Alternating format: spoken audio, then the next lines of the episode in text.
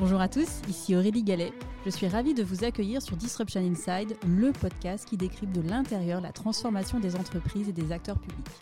Ensemble, nous allons à la rencontre de leaders business institutionnels qui font bouger les lignes. Nous allons décrypter leurs stratégies, revenir sur leurs réussites et leurs échecs et faire le plein de conseils pratiques. Mon objectif, vous aider à passer à l'action en vous inspirant des meilleurs.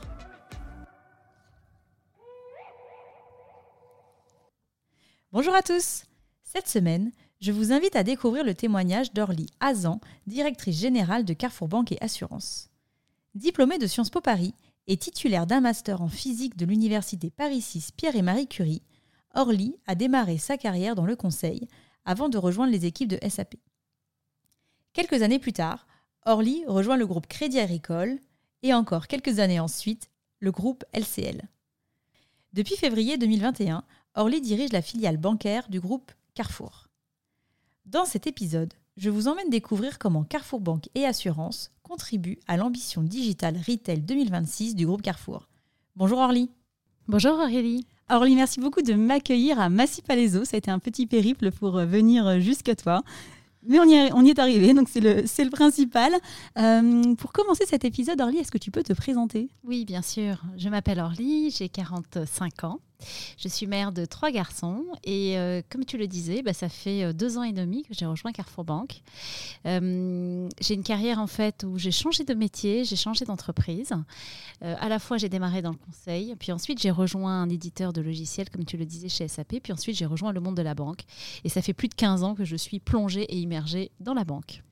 Et alors, quels ont été un peu les, moments clés de ton parcours professionnel? Euh, Je dirais en fait qu'ils ont été multiples. Euh, ce qui a en fait été assez marquant, il y, a plusieurs étapes. La première étape, c'est que assez jeune, en fait, quand j'ai eu 28 ans, j'ai dirigé chez SAP euh, une équipe de développement, développement spécifique, donc une équipe plutôt masculine, d'hommes qui codaient. Donc, faisaient du codage informatique. Donc ça a été en fait euh, une, euh, une période en fait d'inflexion assez intéressante puisque en fait j'ai été euh, amenée rapidement en fait alors que je ne codais pas initialement de diriger des équipes de, codeurs et donc du coup ça m'a amené à, à faire du management un peu différent, c'est-à-dire de promouvoir et de mettre en avant tout le savoir-faire et l'expertise qu'ils avaient au sein de SAP France mais également IMIA donc d'un point de vue européen.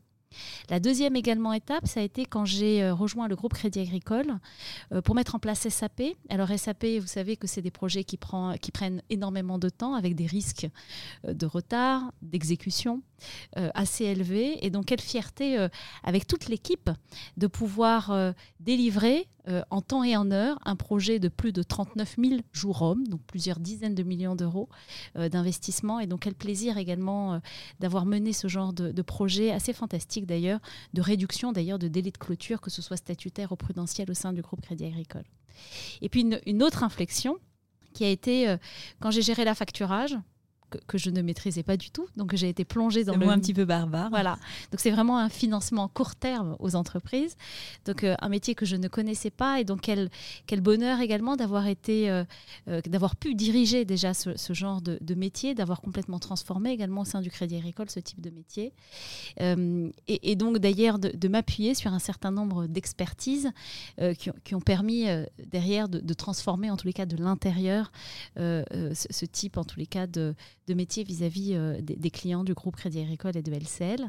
Et puis enfin, euh, chez LCL, euh, où en pleine période Covid, on a dû nous adapter accélérer beaucoup plus vite la transformation, accompagner les entreprises, les pros, les TPE, les PME, les ETI, euh, et puis également repenser tout le territoire de marque du Crédit Lyonnais, donc de LCL, une, entreprise qui a plus de 160 ans et qui a été rachetée par le Crédit Agricole. Donc voilà, donc c'est vraiment euh, un peu des, inflexions assez intéressantes euh, qui ont eu lieu à la fois en changeant de métier, mais également en changeant d'entreprise, en changeant de culture, et avec un dénominateur commun qui est vraiment l'humain, la transformation, le client, au, cœur en fait des préoccupations et puis au cœur de l'impact de ce qui était apporté. On dit souvent qu'une carrière, c'est le fruit de rencontres. Euh, quelles ont été les, les, rencontres les plus marquantes? Plusieurs rencontres en fait assez marquantes. Un patron euh, au Crédit Agricole qui m'a recruté au sein de l'informatique euh, et qui souhaitait et qui souhaitait en fait faire bouger les lignes, renverser la table. Je reprends son terme en fait, c'est renverser la table. venant du conseil et venant de l'externe, c'était compliqué quelque part, parce que quand on vient de l'extérieur, on vient avec une propre culture. Donc il y avait en fait un sujet d'adaptation de cette culture euh, à bah, la culture en fait qui accueille. Voilà, donc ça c'était le premier point. Un deuxième patron également qui a pleinement cru en moi en me confiant, en m'appelant, en me disant euh, j'aimerais te confier Eurofactor, mais je ne savais pas ce que c'était Eurofactor. Donc euh, voilà, donc ce genre de d'expérience extraordinaire et puis des rencontres en fait dans les équipes. Euh, des rencontres également parmi des clients, donc euh, des directeurs financiers principalement, euh, des rencontres également de femmes que, qui, ont cru en moi et, à l'inverse en fait hein, en tant que femme on est un relais de pouvoir de pouvoir en fait aider celles qui ont besoin et, surtout en fait je pense que ce qui est très différenciant et, et ce qui est important, je trouve, c'est de, c'est, de donner ce relais-là et de faire confiance en fait à des femmes en leur expliquant qu'elles ont pleinement les capacités, les aptitudes de réussir et donc les mettre en confiance pour réussir. Alors en février 2021, tu prends la décision de rejoindre le groupe Carrefour en tant que directrice générale de Carrefour Banque. Qu'est-ce qui t'a attiré dans cette nouvelle aventure? Euh, Plusieurs points. Le premier étant, euh, d'abord Carrefour est un fleuron de l'industrie française, donc ça c'est vraiment euh, très, très important. Le deuxième point, c'est le choc des transformations qui sont amenées dans un leader de la grande consommation en France et internationale.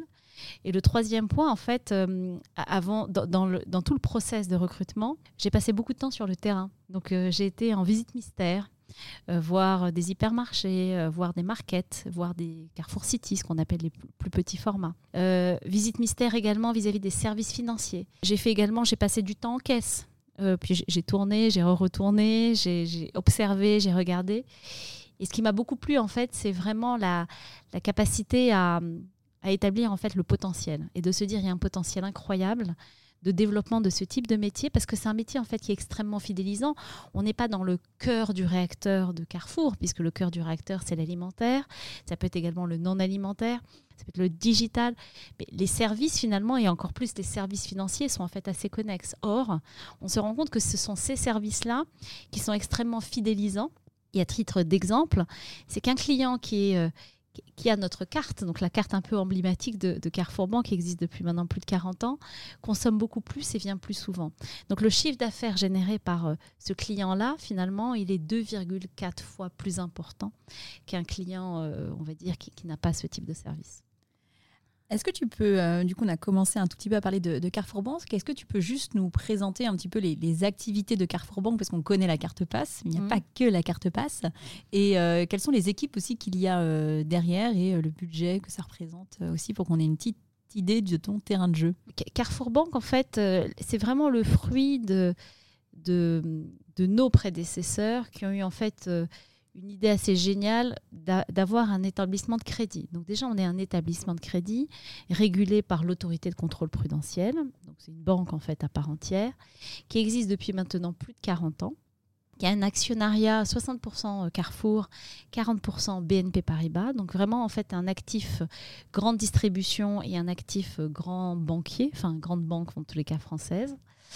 Euh, qui existe du coup depuis plus de 40 ans. Et qu'est-ce que c'est? Ben, C'est proposer des services financiers à nos clients. Ils peuvent être de tout type. Ils peuvent être en fait une carte de crédit Mastercard, donc ouverte en fait à l'international, ouverte à l'extérieur également de Carrefour, qui est euh, adossée à une réserve de crédit. Donc cette réserve de crédit permet de se faire plaisir, de d'avoir des facilités de paiement. Ça c'est un, premier point. Le deuxième point également, c'est pouvoir également faire du crédit, ce qu'on appelle du crédit amortissable, donc du prêt personnel. Donc euh, si par exemple demain j'ai besoin de faire des travaux, ou j'ai besoin d'acheter un véhicule neuf ou d'occasion, j'ai besoin de, partir en voyage, j'ai besoin d'une euh, de 10 000 euros, 15 000 euros, ben, en fait c'est euh, capacité à, accompagner ce type de projet. C'est toute la partie également assurantielle. assurer ma voiture parce que j'ai acheté une voiture, euh, assurer mon, domicile, donc euh, tout ce qui est multirisque habitation.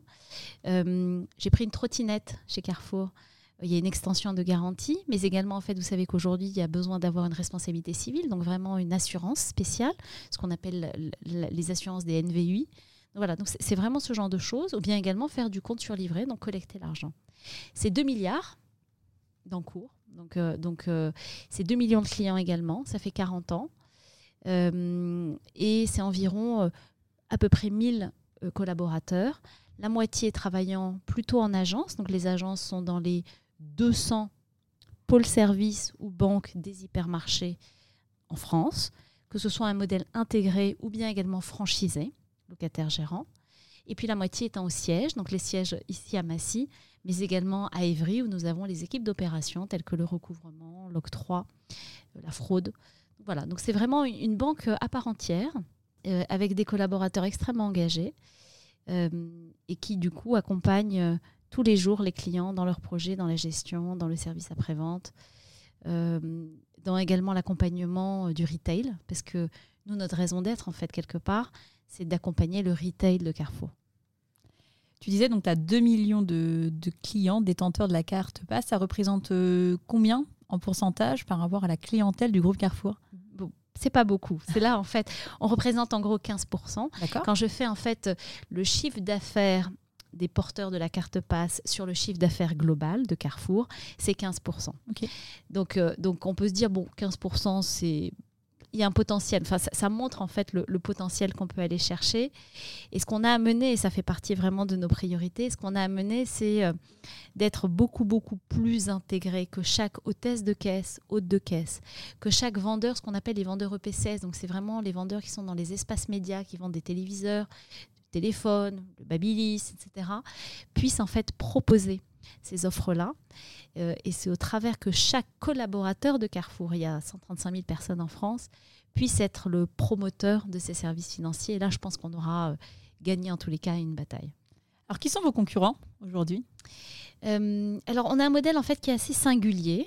Les concurrents sont des concurrents assez classiques du crédit à la consommation, donc que ce soit euh, un CTLM qui travaille beaucoup en B2B2C, donc en fait qui travaille avec des enseignes de type euh, Cora, Leclerc ou autres. Donc, euh, donc ça, peut être également des Honey, ex la banque Auchan rachetée par la BPCE, donc la banque Pop, caisse d'épargne.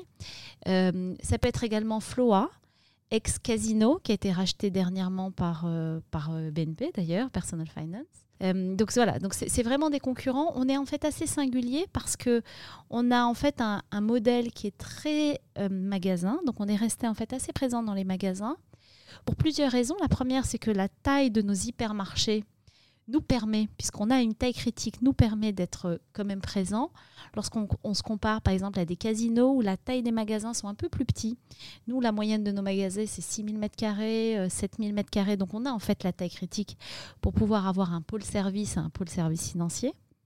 Ça c'est le premier point. Le deuxième point en fait c'est qu'il y a euh, des euh, avantages extrêmement intéressants avec cette carte. Euh, on peut avoir jusqu'à 15% par exemple sur des primes famille, sur euh, des produits bio, enfin voilà, sur des, primes spécifiques. Euh, et puis on a des offres exclusives qu'on est en train de développer avec le retail, ce que moi j'appelle des offres un peu rupturistes, c'est-à-dire la dernière PS5 est sortie, bah, avec la carte passe, vous avez accès à un stock que vous n'auriez pas. voilà. Si on sait que c'était recherché. Voilà, c'était recherché. Il y, a plein de choses en fait, voilà, où c'est assez recherché. Donc avec la carte, on aime naturellement nos clients qu'on accompagne un peu en avant-première ou en, ou en solde, euh, en, voilà, en avant-première. En février 2021, donc tu prends le poste de DG de Carrefour Bank. C'est ton premier poste de DG. Comment est-ce que tu appréhendes ta prise de poste? Euh, toutes les expériences passées m'ont appris en tous les cas plusieurs choses. M'ont appris que euh, déjà m'ont permis euh, d'avoir une bien meilleure estime de moi et également une bien meilleure confiance en moi. Ça veut dire quoi en fait confiance en soi? Ça veut dire que un être en fait assez imperméable des jugements externes d'une part et d'être en fait assez cool, assez euh, assez serein, pas du tout d'anxiété sur sur la manière de faire, la manière d'agir, en fait avoir une certaine liberté. Et donc de se dire que quel que soit, et c'est le fait d'avoir d'ailleurs changé pas mal hein, d'entreprise, de, poste, de culture, euh, c'est de se dire en fait quoi qu'il arrive, j'aurai en moi les ressorts pour pouvoir réussir. Alors après, pour pouvoir réussir, on n'est pas seul. On a d'abord une équipe euh, rapprochée. Euh, on a également une équipe élargie et, et, on est assez nombreux finalement chez Carrefour Bank. Et de se dire en fait, il y a quelques facteurs qui me permettront et qui nous permettront de réussir. la première, c'est on n'a pas la maîtrise de tous les éléments exogènes. Donc euh, il faut les accepter, il faut les intégrer dans le modèle, mais on n'a pas la maîtrise. Donc en fait, une certaine humilité par rapport euh, au monde externe et puis par rapport également à une connaissance. Parce que moi, le monde de la grande distribution, en février 2021, c'est la première fois que je le connais. Alors si j'avais fait mes, visites mystères, mais c'était la première fois que je le connaissais finalement. Le, le deuxième point, en fait, c'est de se dire, mettons le client au centre de nos préoccupations. Et mettre le client, c'est pas que galvauder en fait un concept un peu philosophique, euh, conceptuel assez loin. C'est écoutons nos clients, faisons des tables rondes, euh, allons sur le terrain. Et je pense que ce que moi m'a beaucoup appris Carrefour, c'est que les dirigeants de Carrefour, du plus haut niveau, vraiment du plus haut niveau jusqu'à l'employé, alors qu'ils travaillent dans les magasins, euh, ce sont des personnes et que j'admire parce qu'elles sont pleinement ancrées et crantées au terrain cranté euh, au, sujet très opérationnel du terrain. Alors, il y a des forces, mais il y a aussi des points de progrès de ce type de choses. Donc, c'est vraiment allier finalement ce que j'avais vu et ce que j'avais perçu et ce que j'avais vécu et ce que j'avais mené avant, c'est-à-dire des éléments à la fois conceptuels, donc vraiment capacité à faire l'hélicoptère, donc euh, à la fois d'être présent, euh, vision méta, stratégique, mais également rentrer en fait de manière très concrète, de manière opérationnelle, et donc vraiment cette vision hélicoptère. Euh, et donc quand j'ai pris mon poste, bah, finalement avec beaucoup de confiance, bah, je me suis dit c'est euh, un terrain de jeu incroyable, un potentiel de dingue, et comment en fait finalement j'arrive à mobiliser les troupes pour arriver à mener notre plan, donc notre plan stratégique. Euh, qui est la première partie du plan d'ailleurs, qui a été complétée par le plan 2026, mais qui est la première, première euh, brique du plan en se disant, ben, en fait, euh, c'est en avant tout sur, euh, ben, sur le développement, le business, l'intégration dans le retail, la satisfaction client, enfin des choses assez, assez basiques, enfin qui peuvent paraître assez basiques, mais que, que nous avons en tous les cas dû mener avec beaucoup de force, mener avec beaucoup de ténacité, avec persévérance, et également en travaillant de manière très euh, main dans la main parce qu'on ne peut pas travailler seul. En fait, on est obligé de travailler avec euh, le non alimentaire, avec euh, le retail, avec les hypermarchés, avec la Com Group, la Com France, le Marketing France, la FID, donc les équipes de fidélité. Donc voilà, donc ça, crée en fait un écosystème avec le digital naturellement. Donc ça crée en fait un, écosystème que nous avons à, à mener. Et aujourd'hui, je pense que en tous les cas, la banque aujourd'hui est assez crantée et pontée avec le reste de l'entreprise Carrefour en France. Alors, en quelques mois après ta prise de poste, en novembre 2021, Alexandre Bompard, président directeur général du groupe Carrefour, présente la nouvelle stratégie du groupe dont l'ambition est de positionner le groupe Carrefour comme un leader du digital retail d'ici 2026. Comment du coup euh, Carrefour Banque s'inscrit dans cette ambition? Ben, Elle s'inscrit en fait pleinement dans cette ambition. Alors déjà, un, c'est proposer, on était initialement très présent dans les magasins. Et donc derrière, comment en fait on arrive à shifter ou on arrive à diversifier euh, notre modèle pour pouvoir proposer euh, ben, d'accompagner nos clients en omnicanal. Si les clients souhaitent être pleinement euh, omnicanaux, c'est-à-dire ils viennent en magasin, mais également ils nous contactent par téléphone, mais également en fait ils ont une app qui permet de, je sais pas augmenter la réserve ou de faire un virement, mais leur, leur permettre déjà d'être pleinement, euh, leur donner les outils puissent, pour qu'ils puissent le faire. Donc la première chose, bah, c'est déjà développer les parcours. Voilà. Donc on a, on a passé pas mal de temps à développer les parcours digitaux. Donc des parcours bah, carte passe sur le digital, parcours pré-personnel sur le digital. On a beaucoup investi sur notre appli, donc euh, appli euh, Carrefour Bank, qui a été d'ailleurs plébiscité par, par nos clients que ce soit sur App Store ou que ce soit sur, euh, sur, euh, sur euh, Samsung, enfin Android, iOS. Donc, voilà, donc c'est vraiment, c'est vraiment ce, genre déjà de poser les basiques. On n'est pas du tout en fait au bout du chemin parce qu'on a encore beaucoup à travailler. on a on s'est mis en ordre de marche pour travailler sur le paiement fractionné. Donc ce que les autres avaient déjà mené, tout à l'heure vous me parliez de, des concurrents, les autres, en fait, s'étaient positionnés depuis de nombreuses années sur le paiement fractionné, donc euh, proposer du 3 fois, du 4 fois, du 10 fois, du 20 fois avec frais ou sans frais. Nous, on n'avait pas ce genre d'offre, donc on est en train de le proposer. On le propose pour notre clientèle à nous. Donc euh, avec votre carte, vous allez en magasin ou sur le digital, vous faites du 10 fois euh, assez rapidement, en une touche si c'est sur le TP en magasin, ou bien en quelques clics si c'est sur le digital. Donc ça, on a mis en place ça. Mais après, sur tout le reste de la clientèle, donc les, le million de clients qui poussent tous les jours nos magasins, de manière quotidienne chez Carrefour, leur proposer en fait ce type de solution, c'est ce qu'on est en train de, de mener. Et puis également se dire comment est-ce qu'on arrive à travailler beaucoup plus avec euh, la FID. Il y a en fait chez Carrefour 14 millions de clients fidélité. Donc comment on arrive à travailler avec beaucoup plus ces clients-là pour ben, les rendre encore plus feed, donc feed plus plus, VIP de la feed. Voilà, donc c'est vraiment ce, travail que nous avons à mener. Je pense qu'aujourd'hui, on est plutôt euh, aux prémices de ce type de travail, de travaux, pardon, que nous avons amorcés, mais qui nécessitent, et là on est plutôt en test and learn, donc on n'a pas la science infuse, donc on, on, avance, des fois ça marche, des fois il y a des choses qui marchent, d'autres qui marchent moins bien. On a lancé là la semaine dernière un test assez grandeur nature sur un certain nombre de clients. Finalement, le taux de clic a été moyen. Donc on est en train de l'affiner. Puis on revoit nos scores et puis on revoit en fait nos, nos appétences et puis on retestera et on verra ce que ça donne. Côté fidélisation, est-ce que tu peux nous donner quelques exemples de, de projets innovants euh, que tu as lancés ces dernières années? Ouais. Euh, on a quelque chose qui est assez sympa. Alors euh, nous, pour des raisons RGPD, on ne peut pas euh, euh, travailler directement en direct la base de feed. En revanche, on, travaille avec le groupe qui nous construit derrière un certain nombre de scores d'appétence, qui s'appuient d'ailleurs sur du machine learning. Donc vraiment des sujets assez avancés où on, on anonymise l'ensemble de nos données et on regarde en fait des scores d'appétence. à titre d'exemple, je vais chercher euh, typiquement, alors sur notre base, les clients chez nous euh, qui consomment du casino ou qui consomment euh, du Leclerc. Et je leur pousse au travers d'un score d'appétence et avec des offres spécifiques en disant vous avez été chez Leclerc acheter, je sais pas moi, du bio, vous avez été acheter du fruits et légumes. Sachez que chez Carrefour, compte tenu de votre fidélité à Carrefour, euh, vous aurez 15%, 20% euh, de réduction sur le fruit et légumes de telle date à telle date. Ça, c'est un exemple. également avec la fidélité, pour répondre à votre question, euh, où à la fois nous avons des tablettes mises à disposition de nos conseillers en magasin, mais également en fait sur le digital. Donc là, il n'y a pas de tablette, mais c'est vraiment des, écrans. la capacité à dire, si vous aviez été vous êtes client feed, merci pour votre fidélité, mais si vous aviez été client pass, alors derrière, vous auriez permis, euh, vous auriez pu euh, bénéficier de temps de réduction de telle date à telle date, de temps de réduction sur tel produit à tel produit.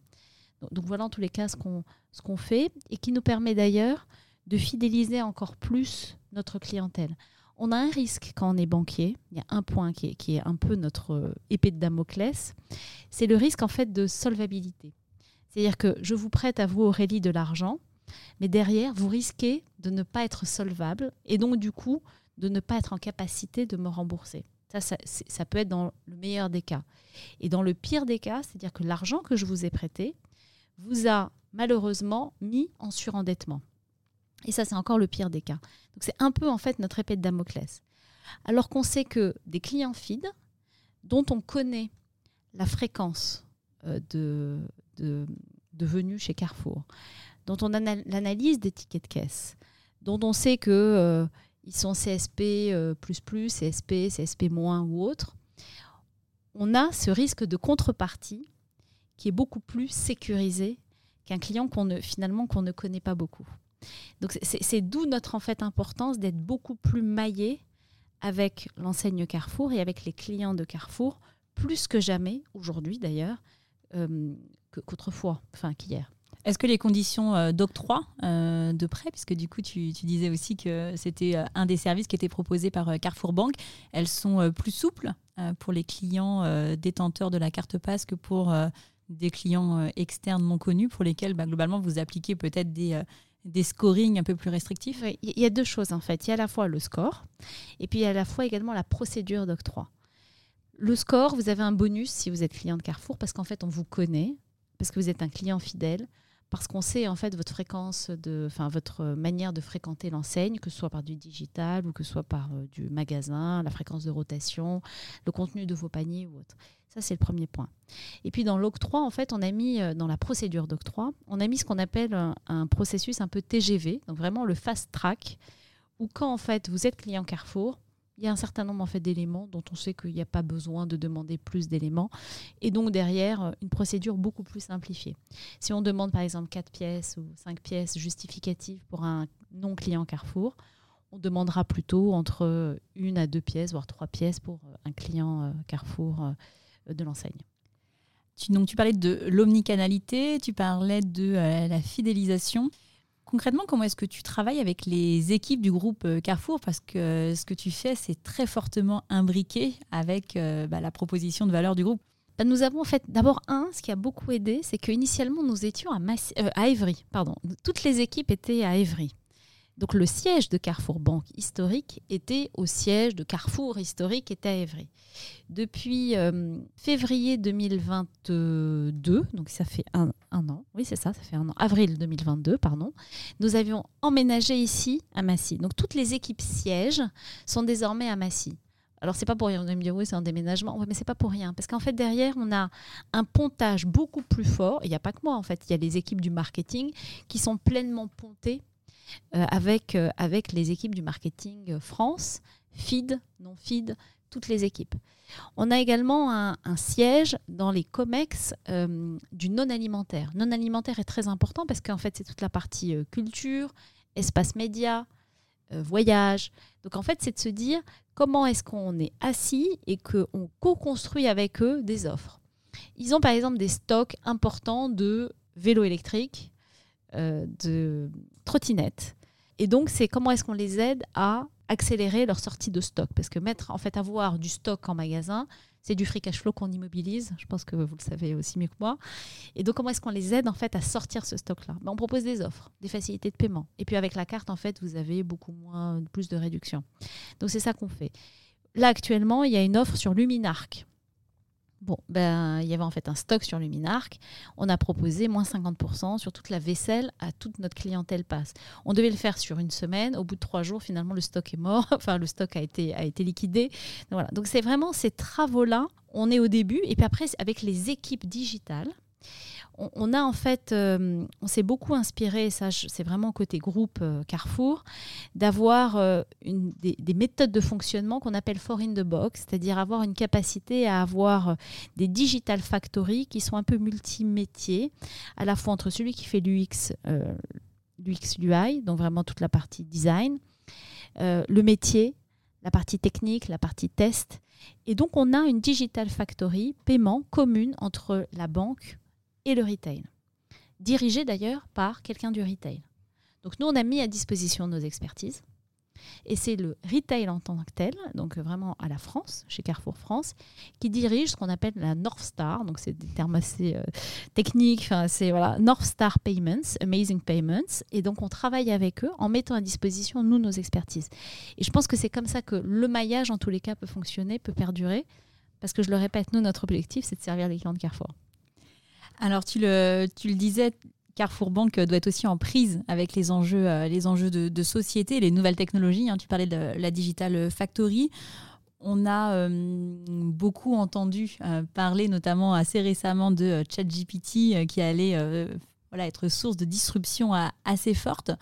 comment toi, aujourd'hui, au sein de tes équipes, tu intègres justement ces évolutions technologiques Comment tu restes déjà en veille et euh, comment est-ce que tu commences aussi à tester euh, certaines approches pour euh, rester finalement toujours up-to-date et servir au mieux tes clients? Merci pour la question. Elle, n'est pas simple, cette question, parce que la, question, c'est comment est-ce qu'on allie un legacy dans un monde bancaire et le legacy est celui de BNP Paribas, donc un, voilà, un, système, un système assez robuste, mais assez peu évolutif, et toute la partie nouvelle technologie, euh, les disruptions telles qu'elles vont arriver, telles qu'elles sont arrivées, elles arrivent, elles arriveront, dans, ce modèle-là. Et en plus, dans un modèle en fait bancaire où euh, le risque est quelque part structurellement euh, notre manière de penser, c'est-à-dire que tout est vu au travers du risque. donc c'est une question qui est intéressante et en fait est à la fois qui doit complètement être au cœur de nos préoccupations on doit, et nous devons demain encore plus, complètement nous désengager d'un legacy qui est trop lourd. C'est-à-dire que nous devons, et le digital l'a montré, que plus en fait on arrive à faire des API, plus on arrive à, nous désengager de ce legacy, le mieux c'est. Le, le, digital a été une première étape. La deuxième étape en fait à mener, c'est d'intégrer de manière assez native des technologies euh, nouvelles. On a beaucoup de scores qui tournent et ça je suis très fière parce qu'on a travaillé avec des équipes chez nous mais également au niveau groupe parce que le groupe nous aide beaucoup là-dedans à faire tout ce qui est de l'intelligence artificielle, à faire des scores très puissants avec des génies, donc c'est en fait la qualité du score qui est excellent, sur du machine learning. Donc vraiment à essayer d'anticiper euh, un certain nombre de comportements et donc du coup sur la base de ce comportement de coder des scores et donc derrière de le déployer en temps réel, etc. Ce que je trouve extraordinaire. Donc ça, ça nous aide beaucoup. Je pense qu'on est au début de l'histoire. Sur ChatGPT, pour reprendre euh, ton, point, euh, on est en train de voir dans quelle mesure on a, nous, une base de connaissances pour nous conseiller. On a une plateforme également de prise d'appel téléphonique qui se trouve à Madagascar, donc avec une soixantaine de collaborateurs de Carrefour Banque localisés à Madagascar. Et dans l'omnicanalité, c'est de se dire comment est-ce qu'en fait on met à disposition notre savoir-faire pour que le client puisse en bénéficier. Parce qu'on est appelé, le client appelle en jour ouvré, jour non ouvré, hors ouvré, hors non ouvré. Mais derrière, comment est-ce qu'on lui met à disposition ce savoir que nous, nous avons Et donc, ChatGPT peut aider. Donc, on est en train de regarder. On a également un autre point qui est, vous savez, nous, on fait beaucoup de KYC. Donc, KYC, c'est Know Your Customer. Donc, en fait, on a beaucoup de papiers, beaucoup de paperasserie. Euh, de pièces d'identité, de RIB, de bulletins de salaire, de fiches d'imposition, de... Et donc, comment est-ce qu'on arrive aujourd'hui et demain, en fait, encore plus, à automatiser toute cette chaîne-là au travers de la reconnaissance automatique de documents, de la lecture automatique de documents? Donc, on a fait un test, par exemple, où on a mis en entrée euh, euh, d'un système auto-apprenant, euh, avec vraiment un système neuronal, 40 000 pièces ou 50 000 pièces.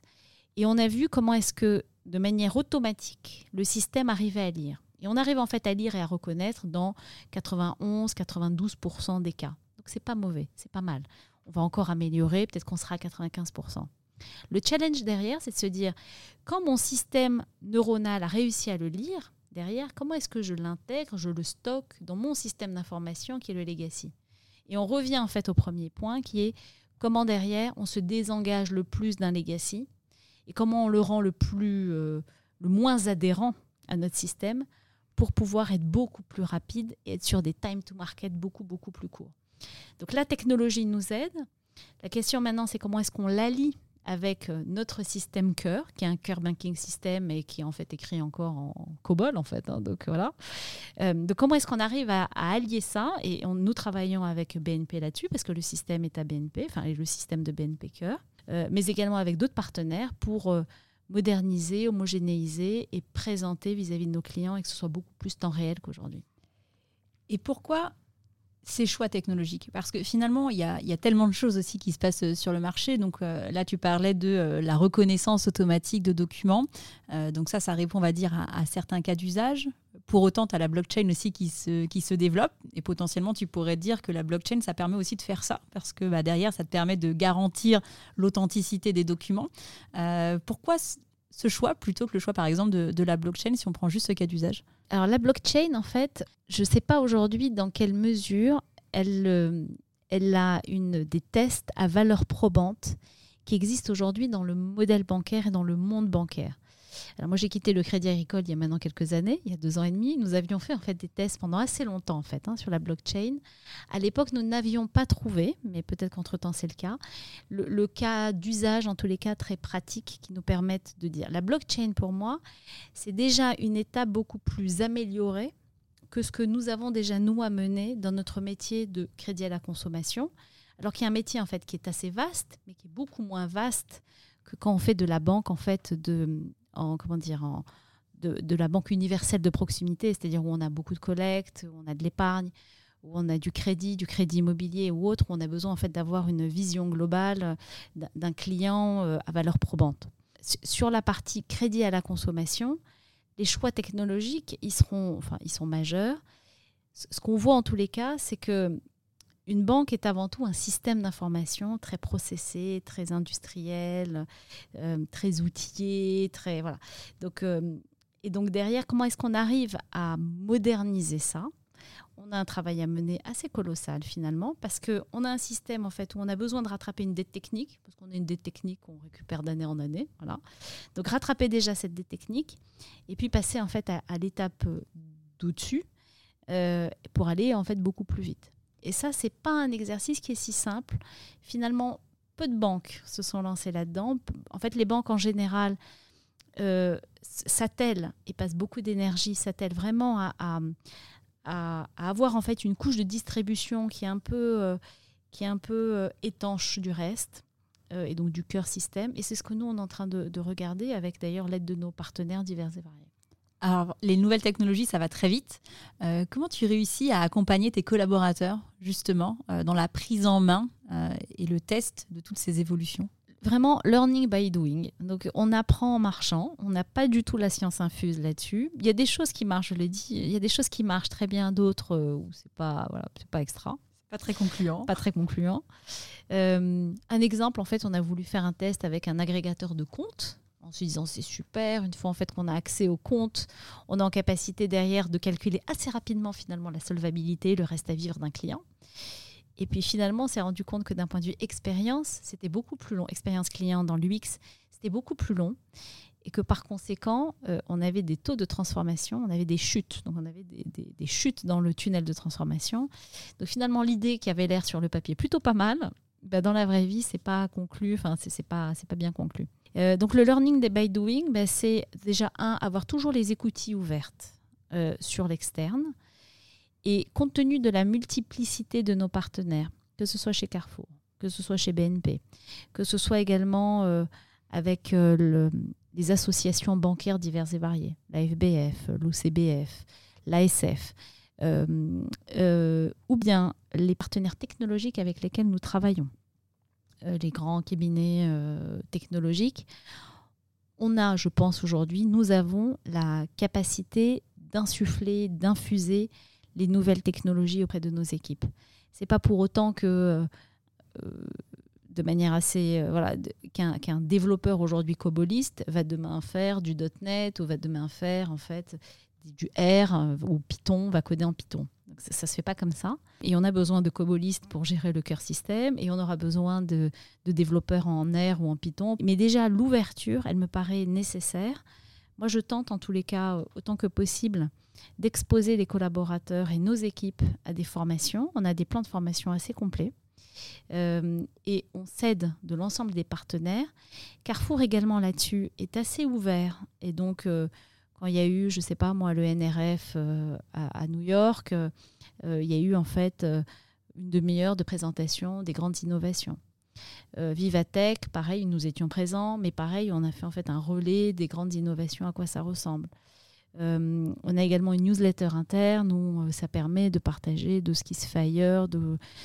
Euh, on a des veilles concurrentielles, des veilles de marché qui permettent. Voilà. Donc c'est au travers de ce type de réfléchissons à ce que font les autres ou ce qui existe ailleurs, de comment ça vient nourrir un instant T ou un T plus delta, ça dépendra des sujets, ce que nous, nous avons besoin de faire en termes de feuille de route. Alors, on vient de parler d'innovation technologique. Euh, il y a beaucoup d'attentes aujourd'hui sur les sujets euh, environnementaux. Euh, comment aujourd'hui tu intègres ces enjeux dans tes priorités d'action? Hmm. Et qu'est-ce que ça veut dire en fait pour Carrefour Bank, concrètement, pour un acteur qui a ton type d'activité? Plusieurs choses. Déjà, un, Carrefour, de manière générale, a fait un énorme pas et d'ailleurs a recruté une directrice exécutive en charge de l'engagement. Euh, euh, donc ça, c'est assez récent, enfin assez récent, ça fait peut-être un an, enfin 18 mois, et a en fait des engagements extrêmement précis euh, sur les avancées, que ce soit d'un point de vue environnemental, sociétal, social, toute la partie sociale, donc toute la partie collaborateur, nous finalement, on l'hérite de manière naturelle puisqu'en fait, c'est tous les collaborateurs de Carrefour, on fait partie à la, famille, on fait tous partie de la famille Carrefour.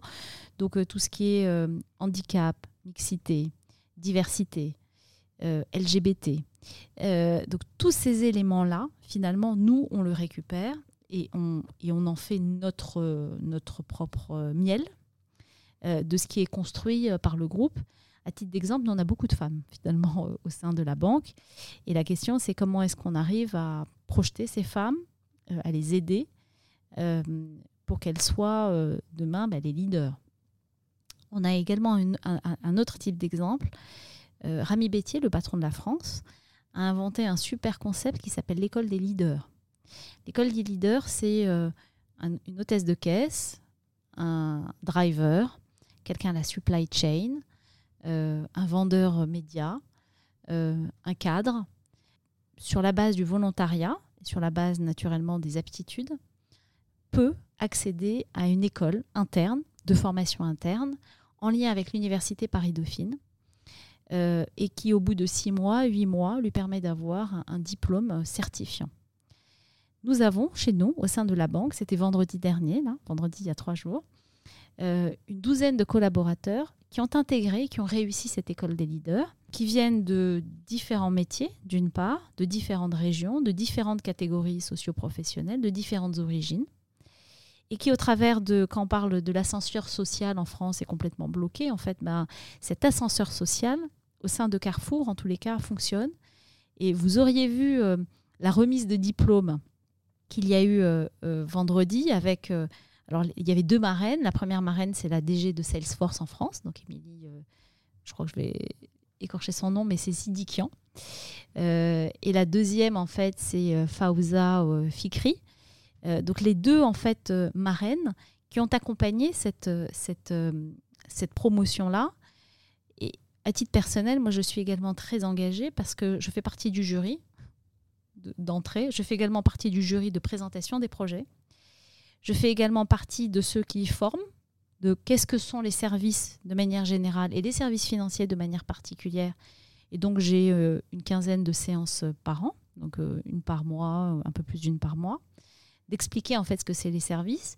Et en fait, des fois, je me retrouve dans des situations où il y a un des collègues qui dit, mais en fait, est-ce que vous pouvez m'expliquer ce que veut dire le NPS est-ce que vous pouvez m'expliquer ce que veut dire le résultat opérationnel? Comment se calcule le résultat opérationnel? Donc c'est vraiment tout ça qui permet en tous les cas de faire évoluer. ça c'est très concret et c'est très touchant de voir qu'au travers du travail, de la détermination, on arrive en tous les cas à faire progresser de manière très concrète nos collaborateurs chez Carrefour et chez Carrefour Banque en particulier. Donc ça c'est un premier point qui est vraiment le côté euh, social. Le côté euh, plutôt euh, RSE, sociétal et environnemental, on a des offres, par exemple, bonifiées euh, sur. Euh, vous avez en fait des euh, prêts personnels de rénovation énergétique. Vous avez des prêts qui sont comment dire avantageux. Aujourd'hui, on n'est pas arrivé à créer à ce stade, mais on est en train d'y réfléchir, un fonds qui est vert. C'est-à-dire de se dire, c'est un fonds avec impact euh, carbone nul. Donc c'est ça qu'on doit maintenant, on doit passer à l'étape suivante. Donc là, avec les équipes de la trésorerie, de la finance, nous sommes en train de, réfléchir à ce genre de choses. Mais l'objectif, c'est bien d'avoir ce, genre de choses. Et plus on avancera, et plus, euh, d'ailleurs, même nos administrateurs nous le demandent hein, au sein du conseil d'administration, de se dire euh, comment est-ce qu'on arrive au sein de la banque à être pleinement engagé donc ça fait à peu près deux ans et demi que tu es, en poste. Quelles sont les réalisations dont tu es la plus fière? Alors, je dirais un, avoir réussi, et c'est pas gagné, mais c'est une affaire de tous les jours, d'avoir mobilisé un collectif au sein d'un plan stratégique très clair de développement, de conquête, de multi-équipement, de business. Le deuxième point, c'est d'avoir fait euh, une relance commerciale, parce qu'on avait besoin d'avoir un turnaround vraiment sur la relance commerciale et donc d'avoir des encours de crédit qui repartent, qui augmentent. Là, on a, on a pris 20%, lorsque depuis 2014, ça n'avait pas arrêté de réduire. Donc, nous, en plus, on est des métiers assez inertiels. Donc, euh, il faut passer un coup d'accélérateur très, très fort pour pouvoir avoir des, des augmentations de ce type-là. Donc, ça monte en fait comment dire, l'inflexion qui a dû être, qui a dû être portée. Et, ça, en fait, c'est vraiment le travail des équipes euh, qui porte en tous les cas ses fruits. Ça, c'est le deuxième point. Le troisième point qui est très important quand on dit le client au cœur, il y a en fait un indicateur très simple qui s'appelle le NPS, le Net Promoter Score. On s'était fixé d'avoir 70 de Net Promoter Score. Au mois de juin, on a dépassé les 75. Alors on peut se dire c'est super, on va se, on va endormir sur nos lauriers. Non, non, en fait ça, ça nous honore, mais donc derrière ça nous rechallenge. Donc on va, on va continuer parce qu'on doit encore continuer euh, à accélérer ça. Et le quatrième point, gérer, c'est vraiment la capacité à faire l'hélicoptère, j'en parlais tout à l'heure, mais surtout à être très proche des équipes. Euh, en immersion terrain. Moi, ça me nourrit beaucoup parce que ça permet de nourrir, de comprendre ce qui se joue, ce qui se passe sur le terrain. Et c'est très compliqué. Alors, il y a peut-être des gens qui sont tellement conceptuels, qui arrivent à concevoir, mais sans voir les choses.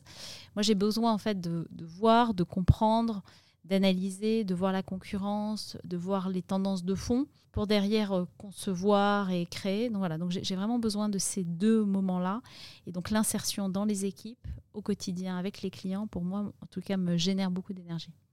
Et quels sont les grands challenges à relever par Carrefour Bank dans les deux prochaines années? Ouais. Alors, il y a déjà les échecs. Moi, je veux bien qu'on. Ouais. Alors, il y a les, les, challenges et puis il y a échecs. Moi, je. Euh, alors, parlons des challenges et puis après, je parlerai des échecs. Euh, euh, challenge. le premier, c'est pour juguler l'inflation. La Banque Centrale Européenne, toutes les banques centrales, la Fed la première et puis la Banque Centrale Européenne la seconde, augmentent les taux. Donc euh, à l'époque, en fait, où on avait de l'accès au marché, donc de l'argent qui était beaucoup plus liquide qu'aujourd'hui, donc euh, la liquidité était beaucoup plus à profusion qu'aujourd'hui. Euh, on avait l'argent, d'ailleurs, c'était des taux même négatifs pour des entreprises, voire à zéro. Aujourd'hui, ça coûte beaucoup, beaucoup plus cher. Donc, on a augmenté d'environ 400 points de base en un an. 400 points de base, c'est-à-dire que c'est aujourd'hui l'accès à la liquidité pour nous, c'est environ à 4%. Quand on était à zéro, c'est 4%. 4% sur 1 milliard, puisqu'en fait c'est ce qu'on fait comme en cours de crédit, c'est 40 millions. Donc il y a 40 millions de résultats opérationnels courants qui sont absorbés par juste l'accès au marché et le coût de refinancement au marché. Donc ça montre en fait que derrière, on doit répercuter ça quelque part. On ne peut pas le répercuter totalement auprès de nos clients, parce qu'on a ce qui s'appelle en France les taux d'usure taux à partir duquel, en fait, au-dessus duquel on n'a pas le droit de proposer. Alors, le, gouverneur de la Banque de France a depuis quelques mois mensualisé ce taux d'usure. Ce taux d'usure est plutôt stable, augmente, mais vraiment, vraiment à la marge. Mais donc derrière, en fait, quand on est capé par un taux d'usure et qu'on a des hausses de refinancement qui sont, qui sont très importantes, on a ce qui se fait de manière assez simple, un effet ciseau, et donc un pincement très important de nos marges. Et donc, le pincement de nos marges ben, nécessite de revoir en fait le modèle. Et donc, revoir le modèle, c'est quoi? Ben, C'est d'aller pousser encore beaucoup plus tout ce qui est multi-équipement, banque, assurance. Donc, trouver en fait un moyen de diversifier. Et la diversification passe par de l'assurance, passe par de la collecte de crédit, parce que le plus on a de fraîche monnaie, le moins on sera dépendant du marché. Donc ça, c'est le premier point. Et puis le deuxième point, c'est également le digital, parce qu'on sait bien que par le digital, les coûts de structure sont moins importantes puisque c'est le client qui self-care, enfin qui fait tout le self-care nécessaire. Donc c'est ça les challenges en tous les cas que nous avons à, relever, c'est vraiment avoir un modèle qui est de plus en plus digitalisé, de plus en plus self-careisé vis-à-vis de nos clients, de plus en plus automatisé et donc en réduisant nos charges. Et après, je pense que ça va se normaliser, toutes ces histoires de taux à un moment ou à un autre, mais dans l'intervalle, en tous les cas, continuer à, à financer nos clients, les sélectionner. Donc les sélectionner, ça veut dire travailler beaucoup plus avec nos clients de l'hypermarché, euh, du market, donc les clients de Carrefour, euh, euh, tout en digitalisant l'ensemble des opérations. Alors du coup, quel a été ton plus gros échec? Ouais, mon plus gros échec, moi je dirais, c'est dans l'élaboration budgétaire 2024. Lorsqu'on a construit ce budget 2024, on a été assez challengé dans la culture Carrefour de une année N plus 1 doit être meilleure que l'année N, qui était elle-même meilleure que l'année N-1, qui était elle meilleure que l'année N-2 et compagnie. Le grand classique. Voilà. Euh, et donc l'année 2023 avait été, enfin pardon, l'année 2022 avait été plutôt correcte pour Carrefour Banque. On était en train de repartir en encours de crédit. Et donc le budget 2023 a été conçu en disant ben, vous ferez mieux que l'année 2022. Sauf que les éléments de marché étaient tels et la contraction des marges était telle que mon échec a, été de ne pas avoir euh, prévenu, ne pas avoir euh, euh, alerté suffisamment tôt en disant l'année 2023 sera une année très difficile. et donc de rester un peu dans la ligne de voilà un peu voilà la ligne du parti de se dire l'année 2023 sera meilleure en termes de résultats que l'année 2022. Et donc on se retrouve aujourd'hui en fait à rétropédaler à chaque fois en disant en fait la banque centrale a augmenté de 25 points de base. Donc nous ça impacte en fait notre résultat opérationnel de X millions d'euros. L'année 2024, le budget ne sera pas construit de cette manière-là, c'est-à-dire que ce sera fait en toute liberté et en toute, euh, voilà, et en toute connaissance de cause de l'ensemble des paramètres qui permettent de, voilà, de, construire une année 2024 en toute sérénité. Euh, alors, elle sera probablement meilleure que celle de 2023, mais en intégrant l'ensemble des paramètres qui soient exogènes mais également endogènes. Alors, Lim, à présent, je te propose de passer à la boîte à questions.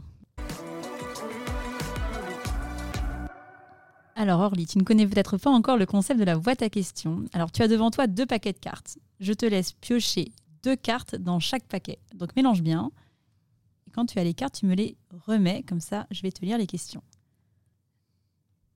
Alors, question très très intéressante, Orly. Alors, quand je, quand je fais des interviews, je mhm. demande à mes anciens invités de poser des questions à mes futurs invités. Donc avant de rentrer dans les questions de la boîte à questions, je vais te poser une première question euh, qui vient de Romain Liberge, qui est directeur marketing et design du groupe Maïf, qui souhaitait te poser la question suivante. Combien de temps faut-il pour mettre une organisation en mouvement et stabiliser sa trajectoire de transformation? Alors, c'est ça dépend. Enfin, ça dépend de pas mal de paramètres. Ça dépend déjà, un, euh, de la puissance de la transformation qui est attendue. Ça dépend de la taille de l'entreprise. Ça dépend de la culture également de l'entreprise. Euh, dans le monde de l'assurance, je comprends que c'est euh, voilà, c'est plus inertiel, ce qui est normal parce que c'est en fait une activité de stock. Le monde du retail, c'est une activité de flux, donc c'est beaucoup beaucoup plus rapide. Donc vraiment, ça dépend. Euh, après, ce que moi je peux voir dans mes métiers, mais que ce soit d'ailleurs chez Carrefour, mais même avant en fait, hein, au sein du Crédit Agricole, on a monté une start-up quand j'étais au Crédit Agricole en charge de la facturage. On l'a monté en six mois. Donc c'est tout à fait possible de changer le paradigme et de challenger le statu quo de manière assez rapide. Moi, je dirais que ça, c'est quelques mois, mais il y a des ingrédients pour réussir. Et les ingrédients pour réussir, c'est avoir déjà, un, une confiance absolue euh, de la direction générale sur la stratégie, sur euh, le, comment dire, le chemin à adresser. Deux, c'est d'avoir des équipes qui sont mobilisées et qui sont avec vous et qui sont parce que dans ce genre de choses en fait il y a certains qui euh, prendront euh, le train avec vous et d'autres en fait qui décideront de sortir du train voire même d'attendre sur le quai sans vous le dire. Donc euh, voilà. Donc donc il y, a, y, a, ce deuxième point là et puis le, le troisième point je pense qu'il y a aussi un sujet d'énergie et d'être en capacité tout le temps de se poser les questions et de, transmettre cette énergie-là aux équipes. Parce que assez rapidement, finalement, on se rend compte que si euh, l'énergie n'est pas donnée au plus haut niveau, c'est comme des ondes en fait électromagnétiques. Donc au fil du temps, ça en fait, ça il y a des facteurs d'atténuation. Donc ça s'atténue. Alors il y a quelques semaines, j'ai interviewé Paul Hermelin, qui est chairman du groupe Capgemini. Et en fait, on a beaucoup échangé et euh, il m'a fait la, gentillesse de m'alimenter en nouvelles questions pour la boîte à questions. Et donc, je suis très contente parce que tu as pioché les deux autres cartes business, donc questions euh, business qui viennent de Paul Hermelin. Donc, écoute, je vais te, du coup te poser les, deux questions. Donc, la première question, Orly, comment gères-tu l'équilibre entre ce qui doit être fait à court terme, c'est-à-dire 2-3 euh, mois, à moyen terme, 2 ans, et à long terme, 5-10 ans? Alors, c'est très pertinent et très compliqué en fait à répondre. Le très court terme, finalement, c'est assez simple. Parce que quand on passe beaucoup de temps immergé au sein des équipes, je passe euh, trois jours par semaine euh, dans les hypermarchés, euh, demain j'y suis, j'y étais jeudi. Voilà, donc, donc, donc le très court terme, on le voit assez rapidement. Et d'ailleurs, le très court terme alimente ce que toi tu dis, le moyen terme, c'est-à-dire le 2-3 mois. ce qui est compliqué, en fait, c'est de se dire prenons le temps nécessaire. Et donc moi, je prends le temps nécessaire. Alors c'est le soir, ça peut être le soir tard, ça peut être le week-end. Ça peut être également des discussions qui sortent un peu du cadre, en voyant par exemple des banquiers, des banquiers conseils qui sont euh, qui regardent en fait plutôt l'environnement de manière générale. Donc euh, pas du tout immergés dans un environnement particulier, ou bien des cabinets de conseil.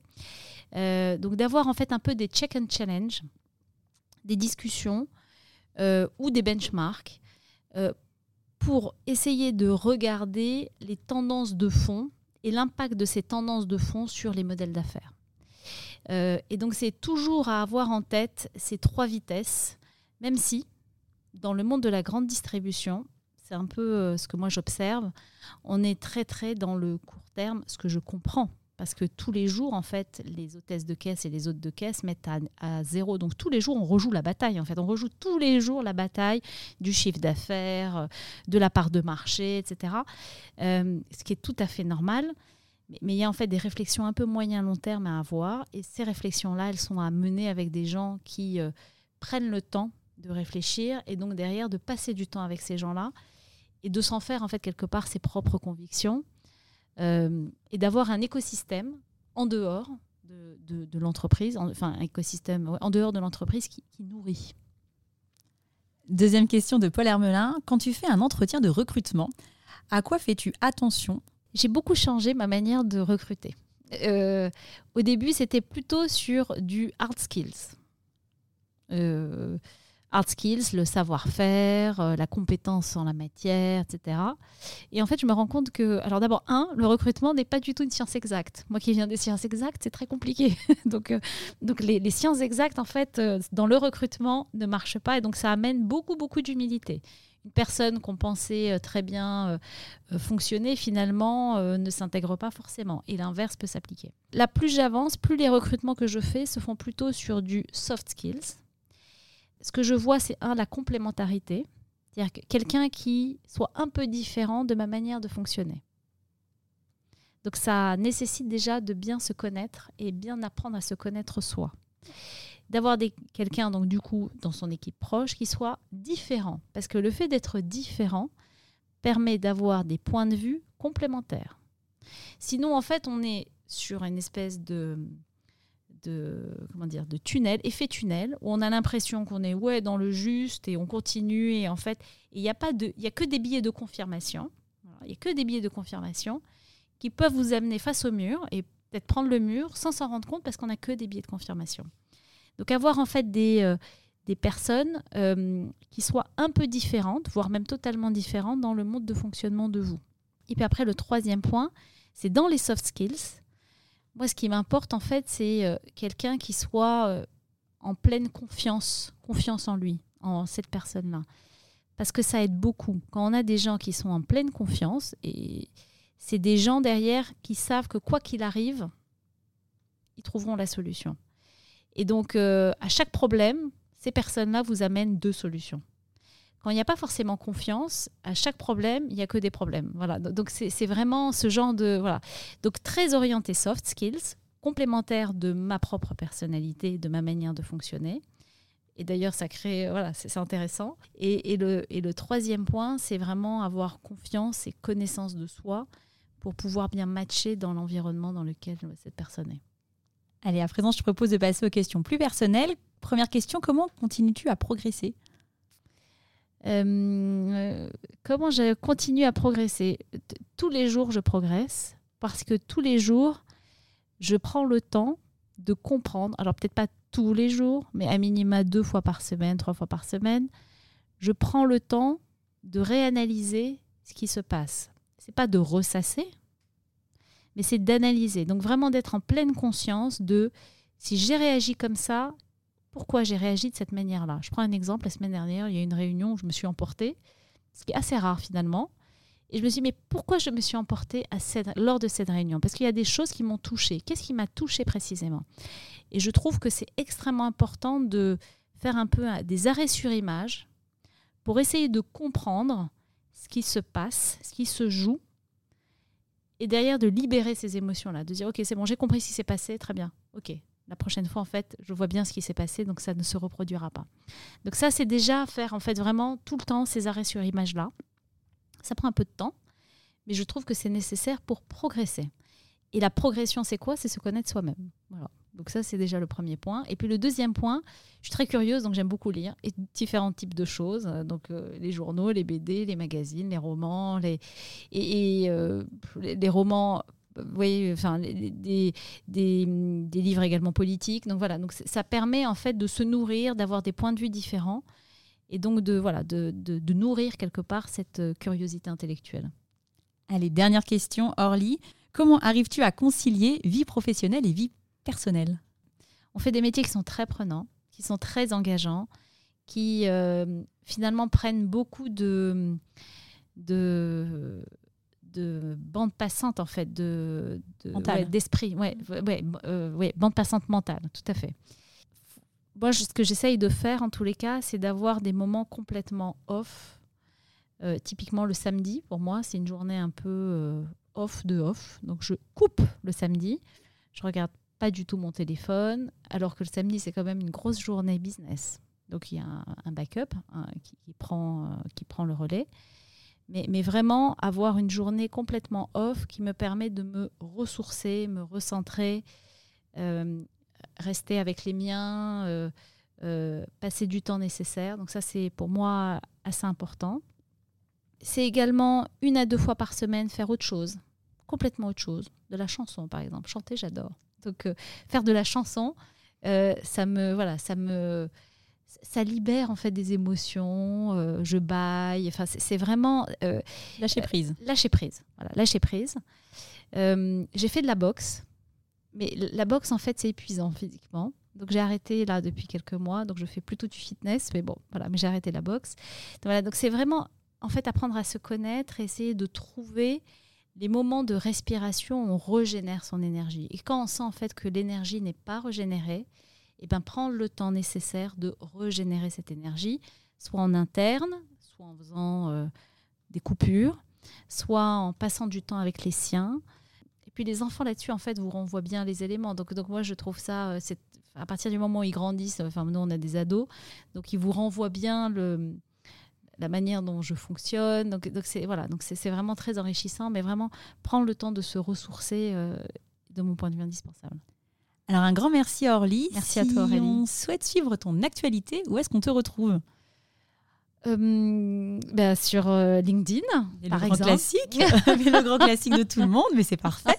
LinkedIn, parfait. Très bien, bah écoute, merci beaucoup Orly. Merci, merci à toi Aurélie. C'est la fin de cet épisode, j'espère qu'il vous a plu. Pour m'aider à faire connaître le podcast, c'est très simple. Parlez-en autour de vous. Mettez une note 5 étoiles accompagnée d'un gentil commentaire. Et abonnez-vous à mon compte pour être notifié des prochains épisodes. Si vous souhaitez en savoir plus sur le podcast, je vous donne rendez-vous sur mon site aurélie-galet.com ou sur mon LinkedIn.